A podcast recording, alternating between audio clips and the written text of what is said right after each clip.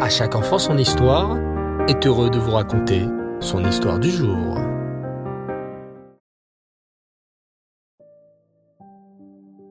Bonsoir les enfants et Reftov, j'espère que vous allez bien. Baou Hashem.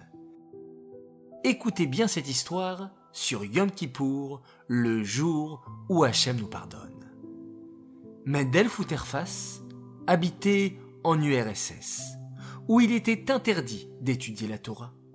Pourtant, il continuait de braver ce décret et étudier et enseigner la Torah. Une nuit, alors qu'il dormait, on vient toquer à sa porte. Toc toc toc En sursaut, toute la maison se réveille. On ouvre la porte, les soldats sont là, et le chef demande. Mendel Fouterface, es-tu là? Oui, oui, il est là. Il doit nous suivre. Il est condamné à dix ans de prison en Sibérie pour avoir étudié la Torah. Toute la famille est muette de stupeur. Malheureusement, Mendel est envoyé en Sibérie pour faire des travaux. Mais là-bas, il continue à étudier la Torah, à faire sa tefila tous les jours, à manger cachère, à éviter de travailler pendant Shabbat, à respecter la cacheroute et un maximum de mitzvot.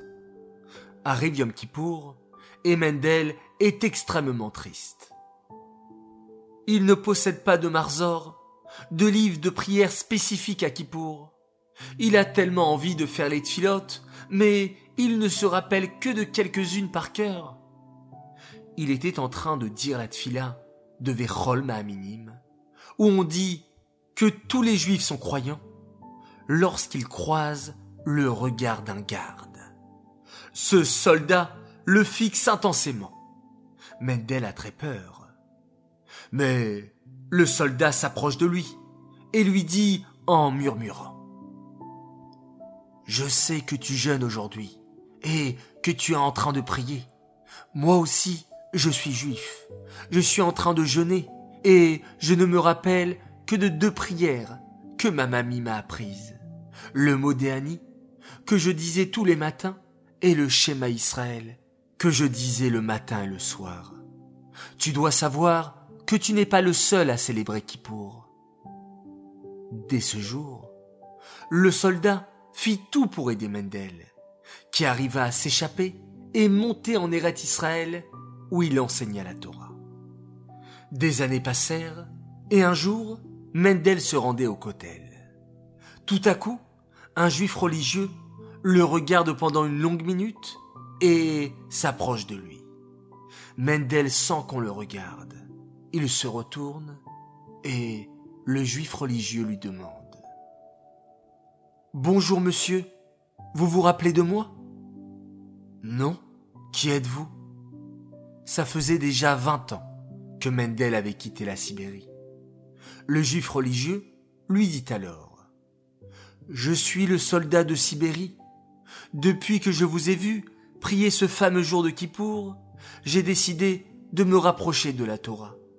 Cinq ans après votre départ, j'ai quitté l'armée et j'ai décidé de venir en Eret Israël pour me rapprocher d'Hachem étudier la Torah et surtout apprendre la Tefila. À ces mots, Mendel l'enlaça et ils pleurèrent ensemble. Dès ce jour, Mendel et l'ancien soldat deviennent amis. Et oui, les enfants, c'est grâce à cette Tefila où le soldat a vu Mendel prier et jeûner à Kippour qu'il a décidé lui-même de faire Teshuvah et de revenir vers Hachem.